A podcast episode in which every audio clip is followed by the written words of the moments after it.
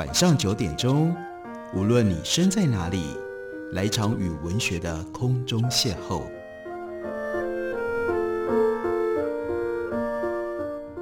杨照谈书，邀您一同遨游文学世界，认识古今中外的经典之作。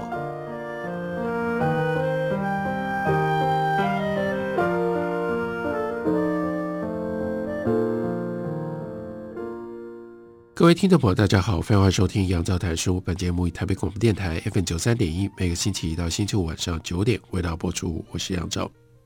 在今天的节目当中，要为大家介绍的，这是张浩的《幽暗意识与民主传统》。最早是在一九八零年代出版，联经出版公司刚刚改版出了新版。这本书它的主题《幽暗意识与民主传统》，这本书里面的文章出现在台湾非常关键的一个时刻。那就是大家正在认真思考，究竟什么是民主？民主有一些什么样的价值？还有如何在台湾能够推翻威权，建立民主？在那样一个环境、那样一个情况底下，张浩明白地提出幽暗意识作为民主传统的基地，这是非常重要的解说，在当时也发挥了很大的影响力，而且在。民主已经变成了我们日常生活的此刻，我相信，如果大家愿意重新来检讨一下民主如何形成，以及民主和幽暗意识之间的关系是什么，对我们今天坚持民主的价值，不要让民主变质，仍然可以有很大的作用。张浩的这篇文章特别讲到，无论是在西方或者是其他地方，也就是欧洲。还有欧洲以外的文化传统，一般人对于自由主义会有这样一种印象，认为自由主义是相信人性是善的，是可以变得完美无缺的。自由主义对世界的未来、人类的前途是充满着无限的乐观跟信心的。总而言之，在普通人的心目当中，自由主义是近代西方人文思想所孕育出来的一种理想主义，因为它是理想主义，所以它必然是乐观的。这种印象的形成并非偶然，因为18世纪以来，西方自由主义是深受启蒙运动的乐观精神的影响。但是，不可以忽略的是，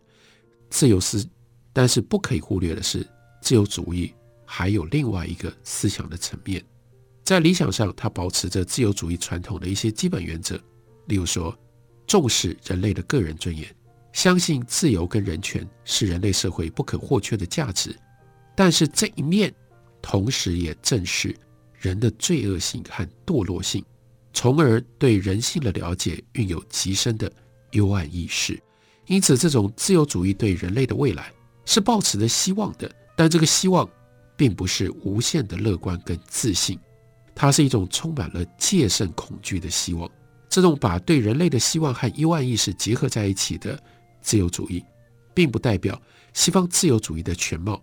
但是从今天，这个指的是张浩当时一九八零年代写这篇文章那样的一个时代气氛，他说却是最有意义的、最经得起历史考验的一面。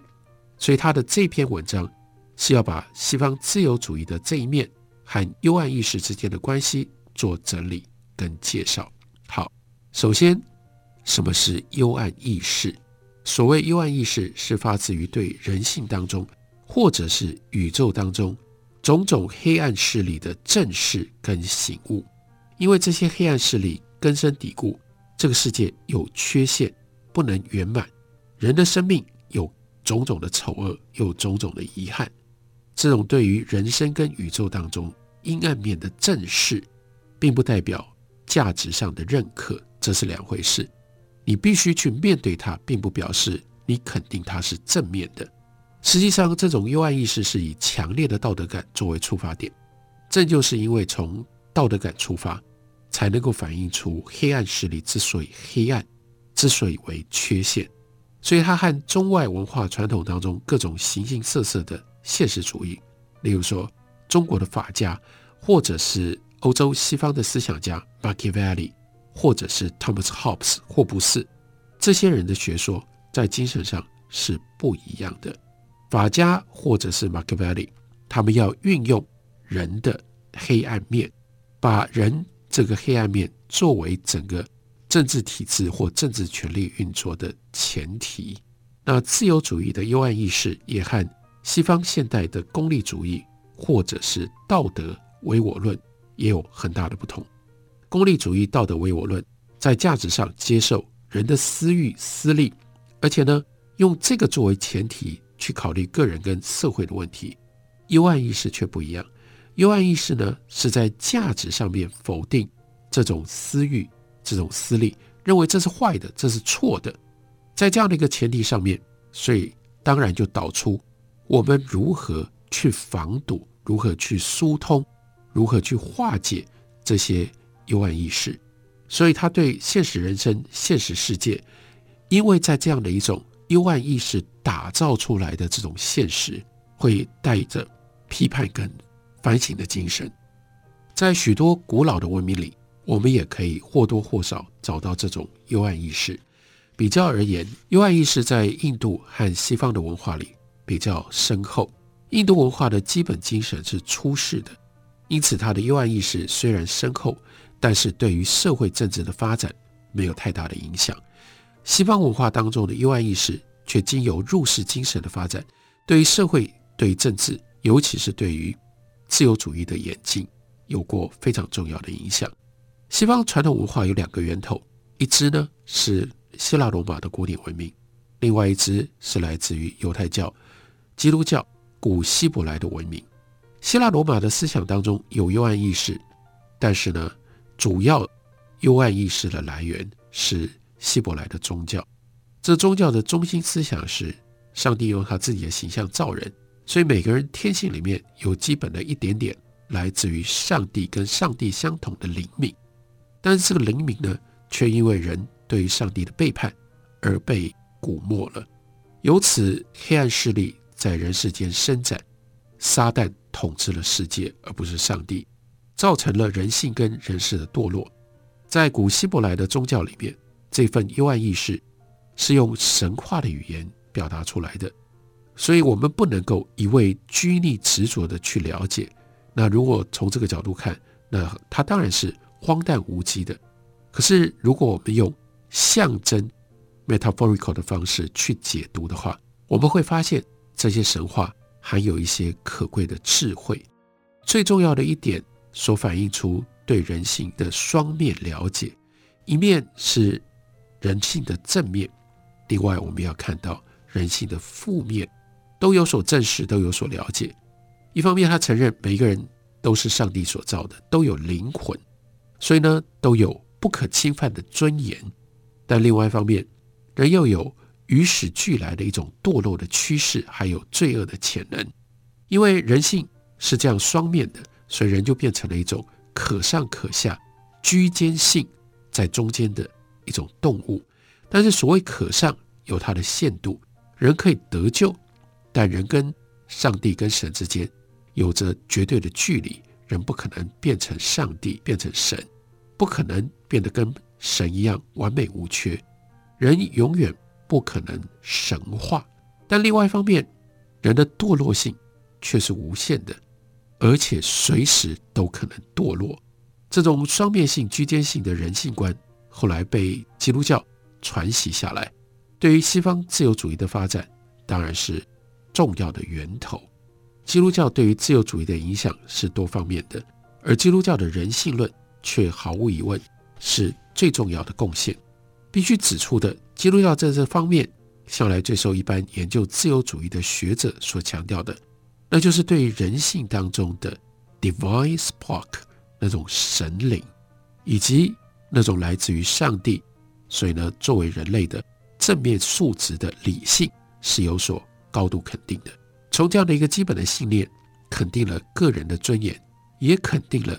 人类内在的一种。共同的价值，我们人跟人之间就有一种来自于上帝、追索到上帝的那种 divine spark 作为我们的共同性。而且呢，因为我们都来自于上帝，所以来自于上帝的这种本性当中，让我们可以遵守共同的法则，来一起经营政治社会的群体生活。这种信念跟肯定，在欧洲近代的初期就变成了自然法 （natural law）。的一个重要的源头。自然法对于既是自由宪政，如果没有自然，如果没有自然法的，如果没有自然法的信念，也就不会出现宪法，也不会有宪政。所以这一切是联系在一起的。基督教人性观只有这一，基督教人性观还有另外一面，那就是它的幽暗意识。这个幽暗意识呢，对自由主义的促进，不像基督教对于人性积极的肯定那么样的直接。那么样的明显，但是呢，我们绝对不能忽略这个幽暗意识所产生的作用。首先，以幽暗意识作为出发点，基督教不相信人在世界上有体现至善的可能，因为人有那种劣根性、根深蒂固的堕落的性质，必须靠着自己的努力，同时自己的努力还不够，要靠信仰，要靠上帝的恩宠，人才可以得救。但人就算得救，你仍然不可能是完美无缺的。这种至善，只有神、上帝那里有。人跟神之间有着绝对不可逾越的鸿沟。因此，从基督教看来，人既不可能神化，人世间就没有完人。这种人性观对于西方的政治文化有着非常重要的后果。我们知道，在基督教以外的一些文化里，例如说中国的儒家传统。希腊的柏拉图思想解决政治问题的途径，往往都是归结到追求一个完美的人格来选他们作为统治者。这种追求圣王跟哲王 （philosopher king） 的观念，因为跟幽暗意识相抵触，在基督教的传统里面就很难看得到，就很难有作用。这是幽暗意识的来历，也是幽暗意识在政治社会哲学上面它的重要作用。我们休息一会儿，回来继续聊。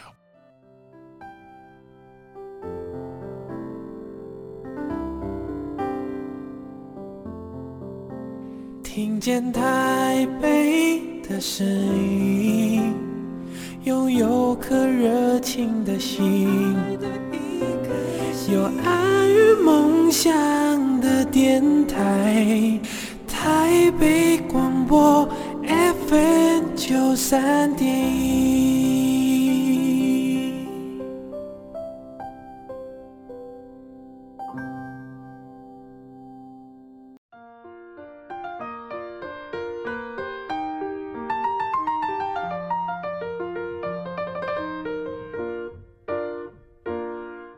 感谢你继续收听杨照谈书。本节目以台北广播电台 FM 九三点一，每个星期一到星期五晚上九点，为大家播出到九点半。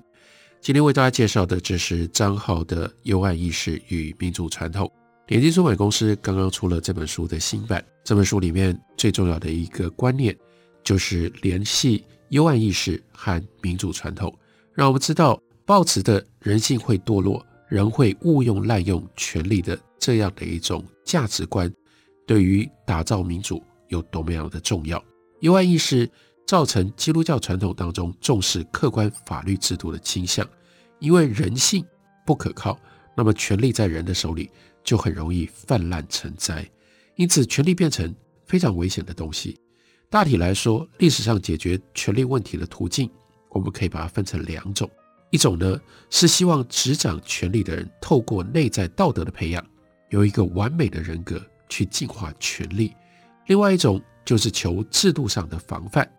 从基督教的人性论出发，很难走第一条路，因为人怎么可能是完美的？不管再怎么样的追求，不管再怎么样的打造修养，你跟上帝之间这是绝对的距离。你是一个 creature，creature，你不可能是完美的。那我们怎么可以把绝对的权利交给人呢？所以，与其去信任人，不如呢求制度上用制度来限制权利，来限制人。因为拥有权力而使得他的幽暗面酿成巨大的灾难。我们回到西方自由主义的发展，就会发现，自由主义跟基督新教当中的 Calvinism 科尔文教派有着非常密切的关系。科尔文教派在十六、十七世纪的英国发展成为清教徒，清教徒的教育就带着非常强烈的幽暗意识，他的整个教义是环绕着人跟神的对比的观念。而展开的，神是至善，人就是罪恶。人呢，沉沦在罪海，所以生命的最大的目的就是去祈求神能够原谅宽恕，让人可以超脱罪海，获得永生。这种思想，当他挪用到了政治上，就演变成为清教徒的 covenantal theology，账号把它翻译叫做互约论。人的社会是靠两重的 covenant 互约或者是条约所建立的，一种是人跟神之间的条约，人保证服从神意、谨守道德；还有另外一面是基于人的承诺，神呢保证人世间的福祉跟繁荣。在人跟神的这种条约底下，人们彼此之间定了进一步的信约，言明政府的目的是阻止人的堕落。防治人的罪恶，在这个前提底下，政府的领袖如果恪遵上帝的意志，为人民造福，那么人民就接受他的领导。可是呢，如果领导人不能够克制自己的罪恶性，违反了上帝的意志，背叛了这两重的信约，那么人民呢就可以起而驱逐他。不然，这整个社会会因为这个领导者的堕落而被上帝谴责。而受到上帝的惩罚。总而言之，清教徒的幽暗意识随时提醒他们，道德沉沦的趋势普遍存在每一个人的心里面，不会因为他的地位的高低、权力的大小而有例外。就人的罪恶性而言，人人平等，至少相对于上帝，人人在罪恶跟堕落的倾向上面是一致的，是平等的。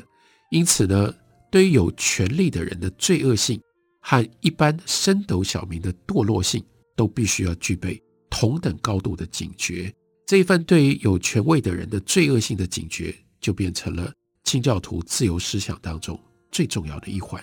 在清教徒的文献里面，不时地流露出来。例如说，John Milton，这是真的非常了不起，不只是一个大诗人，而且是民主思想的一个重要的思想家。他在民主权利思想上面的贡献。就深深来自于他的清教徒信仰。他说过这样的话：国王和行政首长既然是一个人，就可能会犯过错，因此他们也必须要被放在人民所制定的法律管制之下。这就是一个清教徒的信念。幽暗意识在清教徒的自由宪政思想里有着非常重要的地位，而这种自由宪政思想是造成十七世纪中叶清教徒革命的原动力。这个革命虽然后来失败了，但是在思想上的影响却非常的深远。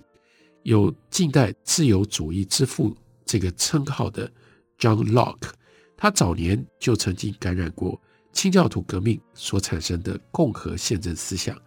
不应该忘掉的是，John Locke 他自己也是一个 Calvinist，是一个克文教派的教徒，所以他的自由主义思想不只是代表。欧洲的人文理性主义也根植于基督教的信教教义。清教徒的自由宪政思想，除了直接间接影响打造了英国早期的自由主义，还有另外一层更深远的影响。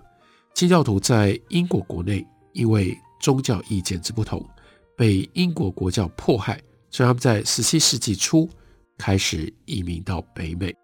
十七世纪中叶，清教徒革命彻底失败之后，移民美洲的人就越来越多，这就是新英格兰殖民地。在这片新大陆的土地上，清教徒不但可以自由地传播他们的宗教信仰以及他们的政治社会思想，还可以把这些信仰跟思想付诸于实现。值得特别注意的是，New England，新英格兰在当时是整个北美移民地的思想中枢，所以呢，清教徒的思想不只是。笼罩了 New England，而且呢，变成了整个北美殖民地普遍的一种思想根底。清教徒的政治社会观中心是含有非常强烈幽暗意识的互约论，由此而产生的自由宪政思想，也就是日后美国革命建国的重要思想泉源。十八世纪欧洲盛行的启蒙运动思想传进到了北美洲，对当时殖民地的思想界。产生很大的冲击，但是呢，回到历史的现场，启蒙运动在北美的影响其实还比不上清教徒革命所产生的自由宪政思想。启蒙运动所强调的人性可以到达至善的这种观念，并没有把清教徒所留下来的幽暗意识取而代之。表面上，美国革命的思想主流是接受了欧洲启蒙运动的人文理性主义，但是在骨子里，基督教那一份对于人性堕落的警觉持续在发酵。John Adams，这是美国的 Founding Fathers 当中非常重要的一位，他就是一个好的例子。他是美国开国之后的第二任总统，也是当时知识界的重镇。在他的思想里面，就一直不断地表现出他对于人性阴暗面的体验跟警惕。因此，美国的自由主义在建国之初，就跟欧洲大陆受到启蒙运动强烈影响的自由主义有重要的不同之处。美国早期的自由主义，它的结晶就是宪法。这个宪法当中非常明显的含藏着戒慎恐惧的现实感，例如说。参与撰写《Federalist Papers》其中关键的人物 Alexander Hamilton，他就说过：“我们应该假定每一个人都是会扯烂物的瘪三，他的所有的行为除了私利，别无动机。”另外，James Madison 在《Federalist Papers》里面，他所发表的文字，在他看来，结党营私是人类的通性，我们一定要正视。他提出一个很有意义的问题：政府的存在不就是人性的最好说明吗？如果每一个人都是天使，每一个人都会乖乖的按照规矩、按照道理来行为，我们为什么需要政府？就不需要政府来管每一个人了吗？不是吗？这真是一个重要的政治上的洞见，是这一份对于人性的现实感，使得 James Madison 他深深的感觉到。政府的权力绝对不能够集中，集中了之后，以人性的自私自利，就会出现独裁者，就会出现暴政。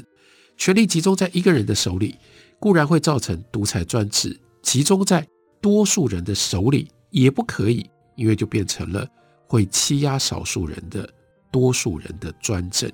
阻止权力集中最好的办法，那就是分权，彼此互相制衡。Madison 认为。有了这种制度之后，社会上各种团结、结党营私也无所谓，因为他们自私自利的行为会彼此互相抵消、互相牵制，而公共利益可以在这样的一种结构底下仍然可以实现。换句话说，一个个自私自利的人结合在一起，可以化为一个完善的群体。为什么呢？因为权力是分开的，而且彼此互相制衡。这个制度的妙用。就在这里，Madison 这种想法，我们明确知道，就变成了美国宪法的基本原则。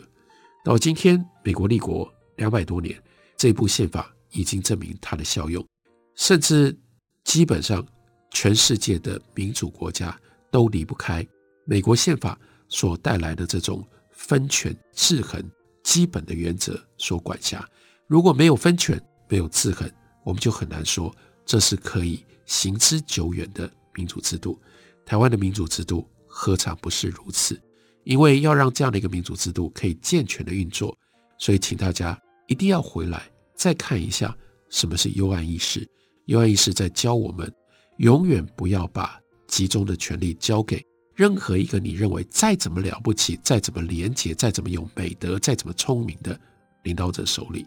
我们抱持的这样一种幽暗意识，我们可以信任的。是制度，是制度当中的彼此互相制衡跟牵制，是那样一种一直不断的防范滥用权力、误用权力。如果没有这样的一种高度警觉的幽暗意识，民主随时都可能败坏。这就是为什么在今天越来越少人认真的思考民主，试图为台湾打造跟维护健康的民主制度的时候，我要特别推荐、特别介绍。请大家来读张浩的《幽暗意识与民主传统》。感谢你的收听，明天同一时间我们再会。